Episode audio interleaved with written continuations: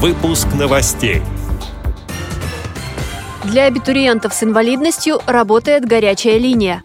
Центральный музей имени Бориса Зимина ВОЗ завершил очередной этап работы над проектом по созданию виртуальной экскурсии. Мамина школа для слепоглухих детей появилась в Кисловодске.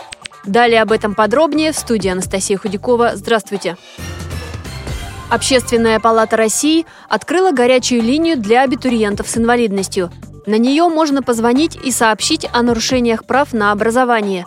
Все сообщения будут рассмотрены с участием представителей Министерства образования и науки России.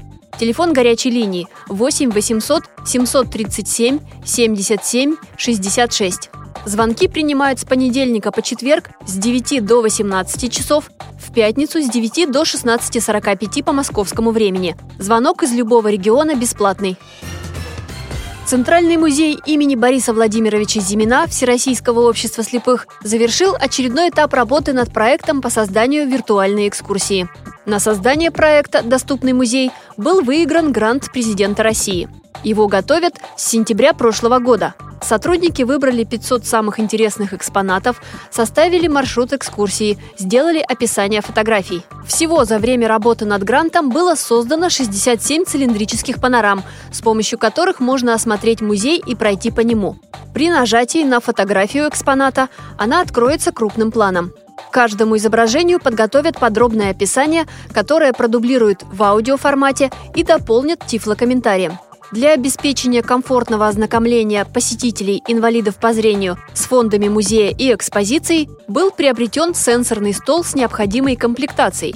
Сейчас полностью закончена работа по созданию собственного сайта музея museum-ksrk.ru, на котором будет размещен виртуальный музей. Завершится проект в сентябре. В Кисловодске открылась «Мамина школа», это новый проект для детей с одновременным нарушением зрения и слуха. Он появился при специализированной школе для незрячих и слабовидящих.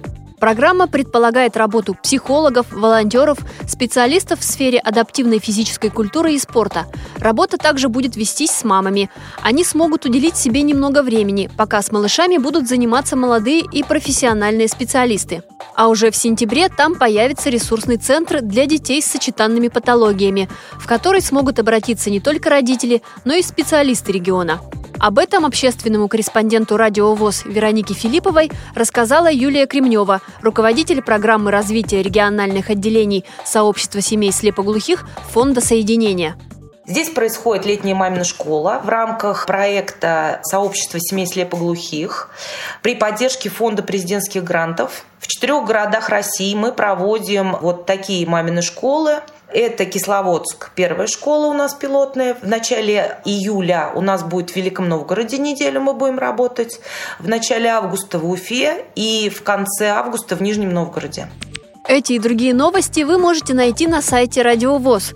Мы будем рады рассказать о событиях в вашем регионе. Пишите нам по адресу новости собака ру. Всего доброго и до встречи!